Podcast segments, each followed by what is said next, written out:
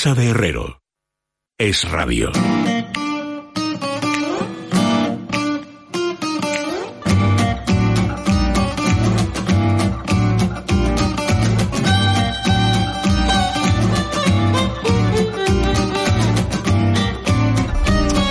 gracia, porque eh, si no existiera habría que inventarla. Ayanta Barili está mirándome con ojos eh, que no sé muy bien cómo definir, porque yo estoy indignado, ya lo saben los oyentes, porque he estado siguiendo en directo la comparecencia del presidente de gobierno en funciones, Pedro Sánchez, me ha parecido indigno casi todo lo que ha dicho y cómo lo ha dicho y la utilización absolutamente inadecuada, en mi modesta opinión, de lo que es el Palacio de la Moncloa, etcétera, etcétera. Y entonces me estoy quejando a micrófono cerrado por desahogarme, porque ya saben ustedes que cuando el ser humano, cuando se indigna, tiende a expandirse. Entonces uno tiene que desahogarse, etcétera. Bueno, eh, Fernando Rodríguez Fuente, que aquí está a mi derecha, Buenas noches. pues me miraba con una cierta simpatía y asentía, etcétera. Luis Alberto incluso asentía con cierto entusiasmo porque yo sé que eh, Luis Alberto y yo no estamos muy mm, eh, lejos a la hora de opinar sobre lo que suele decir el presidente del gobierno, pero lo divertido es la, la, la cara con todo el respeto y con todo el cariño de Besugo que me estaba devolviendo a Yanta Barili, pues diciendo no sé de qué me habla. Hombre, gracias, No tengo gracias, Bueno, no, pero, de, eh. de- pues, quiero decir, pero lo del Besugo ya te he dicho que era con todo cariño. No, ¿no? pero tú sabes lo que a mí me pasa y, y- y lo, y lo reconozco y tal, que estoy ya estoy un poco aburrida. No, lo entiendo. Y, y ya últimamente me pasa con la política en España como con el fútbol, que en cuanto se empieza a hablar de política, o sea, me entero del titular, es decir, bueno, pues de lo que tengo que saber para poder seguir sobreviviendo, pero ya todo lo demás, no sé, Sí, no... pero, si te lo- pero si yo te lo digo, aunque, te- aunque ¿no? creas lo contrario, te lo digo con gratitud. O sea, es era, era- estoy- era como devolver, digo, me pero... estoy interesando por la física cuántica últimamente. No, eso ya te digo yo No, que no, te... te lo digo en serio.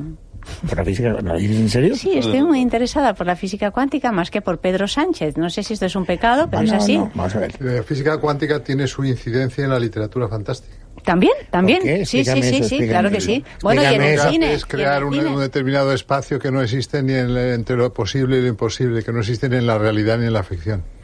Pero a todo esto yo ya comprendo que esta pregunta, después de haberme manifestado como un ser indignado, me va a dejar ya a los pies de los caballos. Pero, ¿qué coño es la física cuántica? Bueno, pues, eh, pues, eh, pues es, es complicadísimo. Tú lo sabes eh, definir. Yo es que últimamente estoy leyendo estos. No, yo definir estos- no sé tampoco. No, definirlo es, Entonces, es pues- imposible. Pues, pero parecías, muy que- seguro de no, ti mismo. pero los tratadistas de literatura fantástica sé que invocan a los físicos cuánticos. yo- yo estoy viendo una serie de televisión que trata de, de avistamientos de ovnis, Sí. que se llama Project, eh, el libro azul, eh, Blue Book, y el, y el que uno de los protagonistas es eh, un físico cuántico que está siguiendo, tratando de explicar determinados fenómenos que dicen que han sido avistamientos. Y estoy aprendiendo muchísimo. Y son historias reales, casos Bueno, por reales. ejemplo, la película esta Interstellar, que tuvo muchísimo regular, éxito. ¿eh? Regular. A mí no me la peli regular. A mí tampoco, a mí también, Pareció tipo tampoco. 2001, No, tú no pesada. hables en este programa, no puedes hablar de cine. eh, Estás Bueno. castigado tres semanas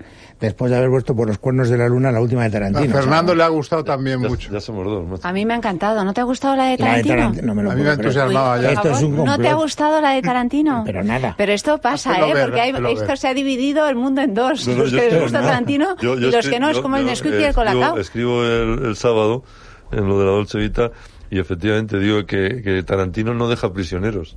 No. Es decir, o sí O no. no. No hay término medio No. con Tarantino. Y es verdad porque las A veces sí y a veces no, porque No, a mí pero Tarantino me gusta. no, generalmente- Pero es que esta de Tarantino no me gusta. Los O sea, fans de Tarantino los somos a muerte y de todas sus películas. Ya, pero es que eso es una necedad. es como se- No, yo en eso estoy de acuerdo con Luis. Yo hay algunas películas de Tarantino Claro. que me gustan y Es otras que, que, no. todavía vosotros estáis en eso que se llama la, la ecuanimidad y el sentido común.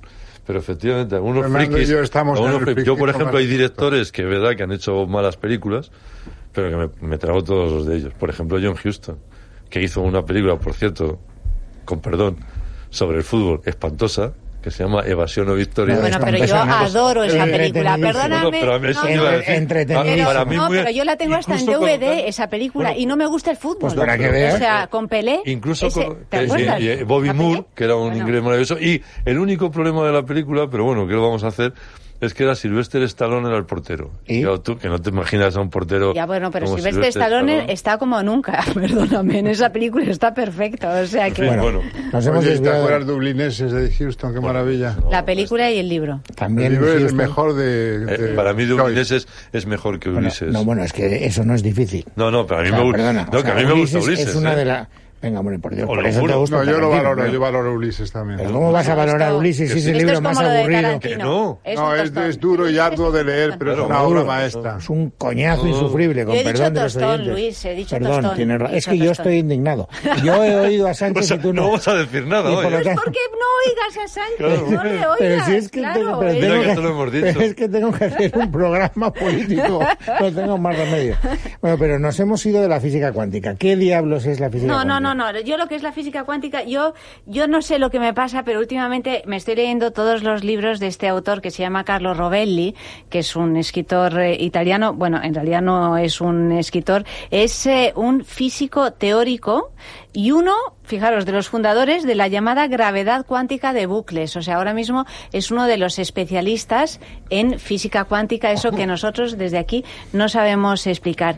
Y hace un, un año o dos leí otro libro suyo que se llamaba Siete breves lecciones de física, por aquello de que yo siempre he tenido la así la tristeza de no haber entendido nunca nada de, de- de física. Es decir, que si la cultura, eh, si en la cultura pues también englobamos obviamente las ciencias, pues yo soy un cero a la izquierda. Y entonces me leí estas siete lecciones de, de física y acabé llorando, emocionada ¿Ese libro? ¿Por con el anterior a esto. Ah. A pesar de que me resulta, eh, no, no, no podría ahora explicaros, pero la belleza del, del- del universo y del mundo que este, este Carlos Rovelli conseguía transmitir a través de, de su libro, pues evidentemente son libros de, de, física, de divulgación, es decir, para que todos los, los entendamos, Es ¿no? que el drama de la pero me resultó muy emocionante. este, que, que te falta, ¿Sabéis cuál la falta es de divulgadores, de buenos Divulgador de ciencia también?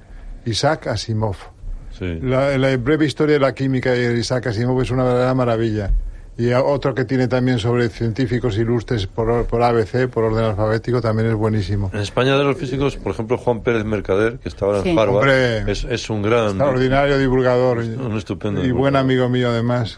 Pues este Compañero. libro, eh, que es el último que ha sacado y que ya lleva es la segunda edición aquí en España y en España, en Italia ha sido un éxito impresionante, se titula El orden del tiempo, está en anagrama. anagrama. Anagrama. Y, y claro, habla del tiempo, ¿no? De, de de ese concepto que tenemos completamente erróneo de que existe el pasado, el presente y el futuro y en realidad en física son tres eh, valores que ni siquiera tienen en consideración, ¿no? Que simplemente los hemos eh, creado para, bueno, para construir un andamiaje en Para el que poder eh, existir, ¿no? Pero no ¿Sabes la gran existe. definición de San Agustín de tiempo? Era maravillosa. Habla- pone ahí, habla ¿no? de- habla de San Agustín yo aquí, sé, de hecho. Yo sé lo que es el tiempo, pero si me piden que lo explique, no sé explicarlo. O sea, tengo la sensación del tiempo.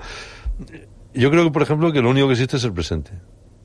El pasado, Bueno, es una de las teorías. eh, el pasado es una ficción que cada uno recrea como puede y, por supuesto, el futuro no existe, claro. El futuro no es que es el futuro. No existe. Bueno, a mí me parece que os estáis poniendo estupendos. Yo Claro. creo que existe el pasado.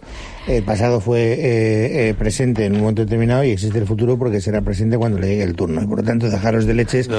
porque todo el mundo tiene. Pero eso, recuerdos. eso te y todo el pasa. mundo tiene. Mira, de verdad, Luis, Cada eso te uno- pasa por escuchar uno- tanto a Pedro cada uno Sánchez. crea su pasado. Leer las dos primeras, leer las dos primeras páginas de esa extraordinaria novela de Luis Landero de la que hablamos aquí, Sí. ¿Cuál? Llu- Lluvia fina. Oh, qué maravilla de novela, me ha bueno, pues encantado. en esas me ha gustado primeras muchísimo. páginas ves como cada uno construye su pasado. Sí. Una cosa es decir, una cosa es decir, me llamo Fernando. Mis padres se llamaban Fernando y Mercedes. He nacido en Madrid en enero de tal tal, he estudiado en tal sitio, eso es un pasado.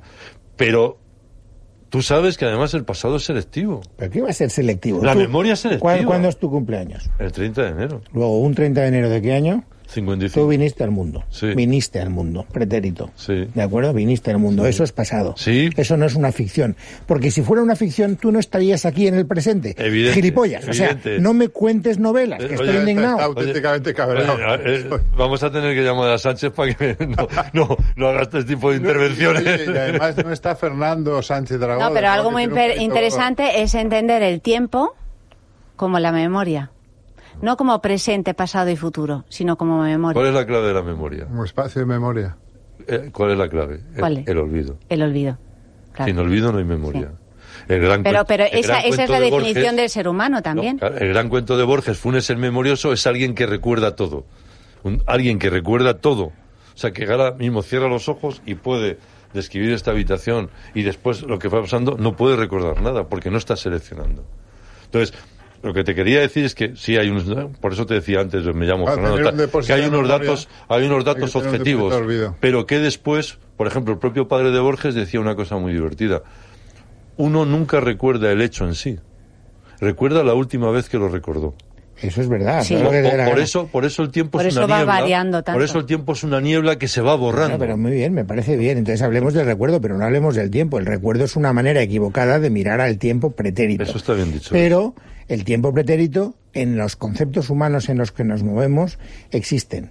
Eh, cuando yo estudiaba, no física cuántica, pero sí filosofía y algo de metafísica, me explicaban que eh, la manera que tenemos de entender el tiempo es el- el lapso de lo que sea, para no repetir la palabra tiempo, del movimiento local, de llegar al punto A al punto B, Sí. eh, inviertes un tiempo, eso es el tiempo. Y el punto A puede ser tu infancia y el punto B puede ser el presente o puede ser el futuro si llegas a él. Es decir, es- está más claro que el agua. demasiado. A- a- Ahora mismo lo No. que están diciendo los físicos es que se, se, se, Se superpone. es- se superpone. O sea, son se si- está todo superpuesto, está todo ocurriendo a la vez. Estamos viviendo Tú todos. estás eh, naciendo y al mismo tiempo estás haciendo el programa y- de y radio. esta- estamos viviendo todos el mismo presente. Si eso fuera así, yo sería eterno. Mm, Cuidado. Cuidado.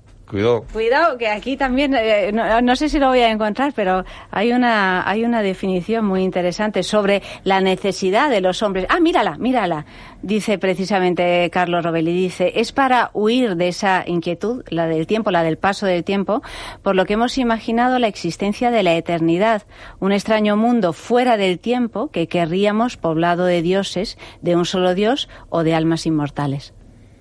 Esa necesidad de eternidad, ¿no? Sí, Eh, la de todas formas necesidad de diré algo. Algo muy bonito, la creación de la eternidad, pues, para superar la idea del tiempo. Claro, minutos que llevamos eso. Marcan un hito en la historia de la radiodifusión española. ¿eh? ¿Por?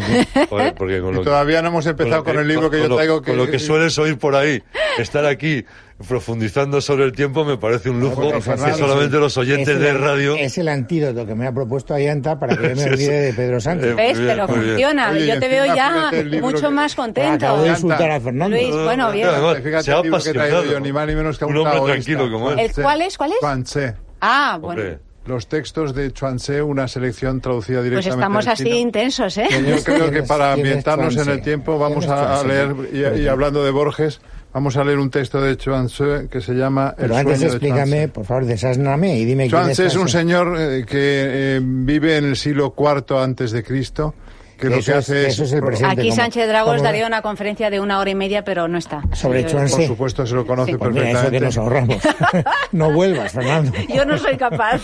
Es el gran taoísta después de Lao Tse, el gran creador de la doctrina del Tao, que se gesta ya en la dinastía Chang en el primer milenio antes de Cristo, pero que luego tiene en una formulación ya más precisa con Lao Tse en el siglo IV antes de Cristo y con Chuang Tse en el cuarto también, pero finales. Y es el famoso texto del sueño de Chuang Tse que Borges repite hasta la saciedad y os lo voy a leer para porque tiene que ver también con toda esta metafísica que estamos inmersos en ella. Anoche soñé que era una mariposa. Iba de acá para allá, revoloteando feliz y a mis anchas, sin saber que era yo. De repente me desperté, me toqué. Era yo. Pero fui yo quien soñó que era una mariposa, o era la mariposa quien me está soñando ahora a mí. ¿Os acordáis? sí, perfectamente. Una maravilla. Está en la historia de la literatura fantástica, en la ant- antología, Antología de literatura fantástica. de Borges, Bioy y, y Y Silvino. Silvino Campo. O sea que tú nos propones un eh, tratado de divulgación eh, física y el señor... Que puede leer, de verdad, Y el señor- eh, sin dificultad, leído, ¿eh? no tiene- Se puede leer. Bueno, eh, mm, eso de esa dificultad dependerá también de la capacidad que tenga uno para asimilarlo. La dificultad es un valor subjetivo. Bueno, pero quiero decir que yo, que no sé nada de cuestiones eh, de física, pues lo, lo leo como si fuera literatura. Capacidad divulgativa del autor italiano. Sin embargo, Chuanse la verdad es que no se entiende prácticamente nada porque es un mundo tan alambicado. ¿Por qué lo traes? Porque me fascina poéticamente. Poéticamente me fascina. Y además la traducción de García Nobleja es buenísima del chino. Da gusto también cómo cita Ignacio García Noblejas. ¿no? No, se llama Gabriel García. Gabriel a, mí me, a mí me asombra la desfachatez con la que hablamos los seres humanos sin las tertulias troyanas. Luis Alberto, al que yo quiero entrañablemente, sabe que no me meto con él en el eh, fondo, no tiene ni puñetera idea de chino, ni yo tampoco.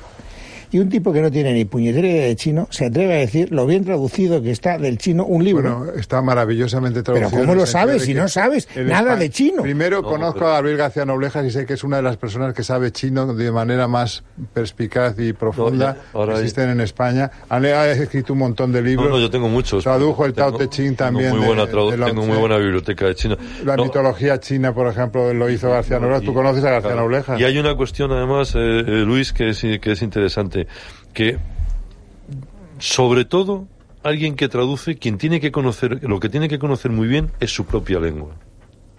Y eso se nota muchísimo. Eh, cuando puedes leer a lo mejor en inglés o en francés el texto original y, y lees una traducción Quieres decir te también, das- ¿eh? también, no, no, son- además, claro, además, no, pero claro, pero es que eh, eso es verdad, lo que dices es verdad, pero también tienes que saber captar los matices de lo que hay palabras que son muy difíciles de traducir, No, hay conceptos difícil. que Bueno, no son- sobre todo porque además Claro. el chino Bueno, no son yo palabras, son yo- imágenes, ¿no? Es que traducir un ideograma es de- ya eh, en sí mismo... He tenido la suerte de vivir en China. Mm. Y, por ejemplo, Carmen, mi mujer, aprendió algo del chino. Eh, en España ahora tenemos unos excelentes traductores de chino. Que no han contado- existido nunca Contado por ahora. los chinos. Por ejemplo, voy a citar una, que es Anelén Suárez. Pero eso Anelén. Suárez, la hija de Gonzalo Suárez, es una de las, de las citar otra. Extraordinaria mejores traductora traductores del- de, de chino. Tatiana sí, sí. Fisac, otra gran Otra gran traductora. del chino. Gabriel García Noblejas. Este, este García Noblejas. O sea que, pero sabes que cuando yo vivía allí hace tan- muchos años, apenas sabía, apenas sabía. O sea, ¿Sabes cómo se hacía? Como, Del francés. como antiguamente, se traducía Exacto. del francés o del inglés. Así llegaban las traducciones que llegaban, Ah, que eran llegaba, eh, aterradoras. Pero sí, fíjate sí. que eso es una. eh, hay un libro extraordinario de Gonzalo Sobejano, un historiador de literatura, que se llama Nietzsche en España, que cuenta Está cómo. publicado por Gredos. En Gredos cuenta cómo todos los del 98, por ejemplo, grandes lectores de Nietzsche, lo habían leído de la traducción francesa, ¿no? porque, porque no leían alemán. O sea que es, es, es verdad que, eh, que, que para valorar algo tienes que conocer, pero que también el hecho de cómo está escrito en español te dice mucho de la capacidad que tiene el traductor de su propia lengua. Que eso es importante. Se sabe perfectamente cuando una obra está bien traducida, créeme. Pero ¿por qué se sabe? No puedes decir que, que, que suena muy bien. Primero porque realmente Si no, eh, conoce no la con trayectoria. el original. Pero No, conoce yo la entiendo, yo trayectoria entiendo del que tú traductor. tengas, eso es sí, eso sí, eso Yo, de hecho, le he prologado a Gabriel García Noblejas un libro, incluso quiero decirte que lo, que lo, lo admiro mucho. Pero fijaros, por ejemplo, otro texto de, de Chuanse, Aceptación. Aquel que ha logrado comprender la verdadera naturaleza de la vida no se desgasta en pos de aquello que la vida no puede dar. Lo mismo hace el que ha comprendido qué es realmente el destino. No se desgasta intentando escapar de él. Es que el taoísta es un señor que lo que hace es verlas venir. O sea que Bueno, no- es el nada importa nada, ¿no? Nada Eh, importa. que un poco es, epi- eh, es- es- es- voy a decir una butad, pero es un poco epicuro a la asiática. Sí, ¿Sabes? sí. O sea, es gozar, la vida no tiene sentido. Eh, No tienes que tener apegos, Vamos a no ponernos tienes de que- perfil ante todo y, eh, eh, y el vacío está, es tan importante, o la nada es tan importante como el todo, porque eh, hay que estar en una especie de contemplación. A mí la verdad es que como buena occidental me, me, me, me pone frenética este tipo de... Soy lo, lo más alejado. A- me los encanta, chinos- lo escucho, digo, ah, qué bien, pero vamos, o sea, no se aplicar a mi vida nada de todo esto, porque todo pero, me eh, importa todo.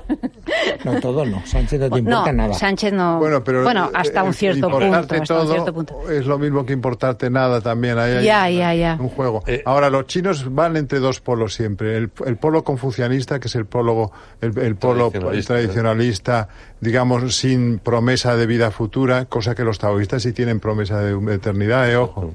Los confucianistas son sobre todo unos señores que quieren que la gente se porte bien, que sea Bueno, es que es una filosofía más Bueno, la que... filosofía confuciana es más práctica, el equivalente, eh, con muchas ah, salvedades, a, a la aristotélica tomista europea, ¿no? Es la más tradicional, y la taoísta es, en cambio, la más... Pero sin promesas religiosas. más religiosa. sin No, porque- promesas- y hay una cuestión muy divertida de los chinos. Cuando yo viví allí, lo primero que me dijeron, en, en tu línea, pero desde ello dice, es que la gran diferencia, bueno, eso lo decían entonces, ahora ya, eh, la gran diferencia entre los occidentales y los orientales, me contaron dos, había muchas más, pero sí que ellos tenían, una era que los occidentales allí donde no se, donde no crece el tomate, por ejemplo, cultivan el tomate y fuerzan a la tierra, ¿no? Y en cambio nosotros mantenemos la armonía con la tierra. Bueno, eso ya no lo hacen ellos, pero en fin. Pero la otra sí era divertida, porque decían, el camino más corto entre dos puntos es el círculo. Y es buena, porque viviendo allí, por ejemplo, muchos empresarios que no han ido bien preparados para negociar con los chinos, eh, eh, eh, eh, el mareo que te... Por el mareo. fr- fracasaban porque aquí llegaba el típico español o francés. Oye, yo al pan y al vino vino, aquí las cosas directas. Y estos les miraban como diciendo, tú no te has enterado de nada, macho.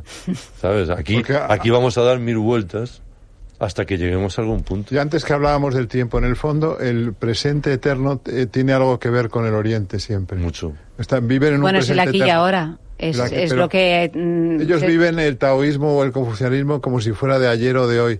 Entonces, eh, las distintas eh, dinastías para ellos no tienen un sentido de- del tiempo, son act- actuales también.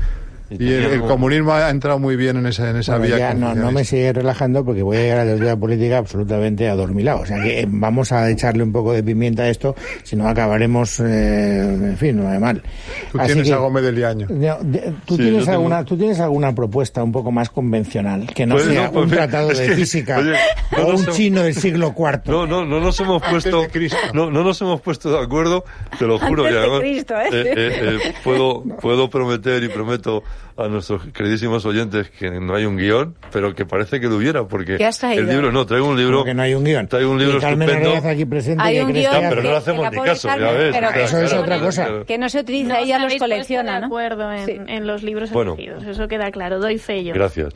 No, yo traigo un libro de Ignacio Gómez de, de Liaño, que es, es, bueno, profesor universitario. Uno de los que ha estado en, que hay ahora en, en. Pekín, en- Probablemente el, en- ma- el- el mejor filósofo. en Madrid, en Osaka, eh, eh, filósofo, China yo creo. también. Eh, Yo sí, ha estado viajando. Y ahora ha republicado un libro que publicaron en- hace, hace 30 años, en 1989, en Tecnos, que se llamaba La mentira social, imágenes, mitos y conducta, un libro revisado, eh, y que, claro, hoy hablaba con él precisamente de, de la, la actualidad que tiene el libro por eso yo creo que él lo ha vuelto a, Tecnos lo ha vuelto a publicar, porque buena parte de lo que planteaba entonces no solamente se ha ido cumpliendo, sino multiplicando, ¿no? Por ejemplo, esta es una sociedad que vive absolutamente con una omnipresencia de las imágenes. Eh, casi la verdad social está configurada por las por las imágenes, por las imágenes que están absolutamente eh, eh, forman parte y no os quiero decir ahora ya con las redes sociales y con todo el, el- el juego, ¿no? Las emociones, los deseos, las obsesiones están casi particularizadas en las en las imágenes, lo cual en ese movimiento de emociones o en esa creación de, de emociones, la, la- el Matrix, ¿no? Eh, la línea que separa la realidad con la ficción, y lo estamos viendo, por ejemplo, ahora mismo con todas las redes sociales, es prácticamente nula. No sabemos, los medios de comunicación, sobre todo de manera, no voy a decir los audiovisuales, no la radio más, pero sí la televisión, juegan un papel clave en esa especie de iconografía delirante en una sociedad anestesiada en la que estamos absolutamente enloquecidos por el ruido, donde hay un asalto a la intimidad verdaderamente brutal y donde la, la verdad social se convierte en una mentira social a través de esas imágenes, mitos y las y las Pero fíjate que conductas. al mismo tiempo eh, la- eh, las redes sociales, Twitter, por ejemplo, que nace como una red en la que se cuenta la verdad o la supuesta verdad, ahora hay cada vez más ficción dentro de Twitter. Se está empezando a desarrollar ese concepto que es la twitteratura, es decir, hilos de Twitter donde se cuentan historias. Habían empezado con los eh, microrelatos. Los microrelatos, pero es que ahora es twitteratura, donde se, se cuentan, por ejemplo, novelas, ne- novelas negras eh, a lo largo de, un, de, de tweets y es impresionante porque son auténticas producciones Pero son en eh, que después eh, se llevan a, a- al Eso, libro Hay una que y tuvo después muchísimo éxito y ahora va a ser una novela. de Monkey Red eh, eh, es una de ellas por ejemplo o sea que son muchas manos las que las que actúan. Hombre, ese- suele ser un equipo, porque, porque una vez que tú lanzas el. Una vez que lanzas historias. el. No, pero es un equipo que lo tiene. Es, es un equipo como si, Está si planeado, está, está planeado de antemano. claro, lo que pasa es que juega con una supuesta realidad. Es decir, tú estás eh, eh, contando la historia de un asesino en serie y vas a ver la imagen de la mujer asesinada o de, en fin, de, de todo cómo se puede desarrollar eso. Y tienes todo. En, en un tuit, de pronto tienes texto, tienes Imagen, imagen en movimiento, tienes música. O sea, tienes todos los elementos que conforman un libro o, o una Imagínate, película. Eh, a eh, Ignacio no, no, le gustaría tampoco esto. No, nada. Imagínate, por ejemplo, eh, la colmena. Mm. ¿No? Te pones a leer la colmena. Hoy, hoy existe. pues. Y entonces, cada vez que hace una mención a una calle, tú puedes ver la calle. Cada vez que entra en el Café Gijón o en otro sitio, tú vas a ese sitio. Eh, v- vas teniendo una serie de enlaces. Cada historia que cuenta cada uno de los personajes. Puedes, puedes, es Esto una- es el capítulo de siguiente. Fernando, al videojuego. Sin duda, O sea, sin duda. eh, es donde ya se mezclan todas las, eh, todos los elementos que tenemos. Pero a mí no me, no me gusta, yo no sigo estas cosas, pero son fenómenos que creo que son muy interesantes, ¿no? Muy Y donde hay gente detrás, Eh, que jóvenes que tienen muchísimo talento. Y sí, hay otra cosa, ¿eh? Eh, las, las tecnologías crea- crean géneros literarios. Es decir, No, de hecho, eh, ya la, novela, la novela tal y como la entendemos, sin la invención de la imprenta no habría sido posible. Bueno, y no solo eso, la novela tal y como la escribimos ahora, sin el cine no la escribiríamos Exacto. así. Eh, Se contó. El se- montaje de, de una eh, novela. Se ha contado mucho y es verdad que al principio de la historia del cine, la influencia, y todavía para David Lynch, por ejemplo, el, el cine sigue siendo muy literario, no, no cinematográfico. Es Pero, Dickens el que crea el, el lenguaje del Claro, cine. el cine. Entonces, el cine toma mucho de la literatura. Pero hoy, gracias al, al montaje, al flashback, a determinados. cómo a- se a- utiliza ahora el claro, flashback en no, no, literatura, A, es determinado- que- a determinados descubrimientos narrativos del cine, la literatura ha podido sobrevivir. Eso es fascinante. Y los diálogos Porque, son por ejemplo, cinematográficos. desaparece de la literatura el modelo Balsat o el modelo Dickens de cuando entrabas en un sitio tenías que describir a la gente ese sitio porque no sabía qué sitio era, ¿no? Hoy todo el mundo lo sabe eso, con lo lo cual que- exigen la literatura que no digas cuando entramos en el estudio los micrófonos estaban colocados, porque ya eso lo sabe todo el mundo.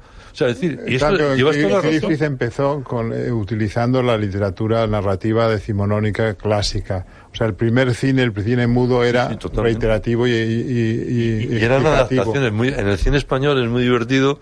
Por ejemplo, era tal el delirio de adaptar las obras. Por ejemplo, las prim- la- una de las primeras versiones cinematográficas es la de Don Juan, de 1905, nada menos, ¿no?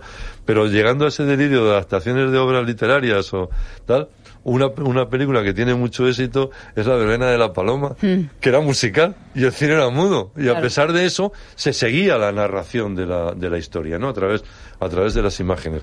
Y Por lo tanto, eh, eh, llevas toda la razón. Es- es, eh, la influencia del cine ha sido decisiva Sí, para, sí. para la sobrevivencia de la literatura. Sí, sí. Bueno, podría haberos llevado a la contraria en varias cosas, pero tengo que reservarme porque ahora tengo que pelear. con- No, es que tú te has quedado pillado con lo de Pedro Sánchez. No, no, no, no, he seguido, no, he seguido, ha, ha acabado he la- seguido críticamente esta con conversación. física Luis, pero lo de la mentira social de Ignacio Medeliaño tiene mucho que ver con tu cabreo hoy con el tema de... Sí, de claro. Luis, yo te lanzo una cosa para terminar que es graciosa. Venga.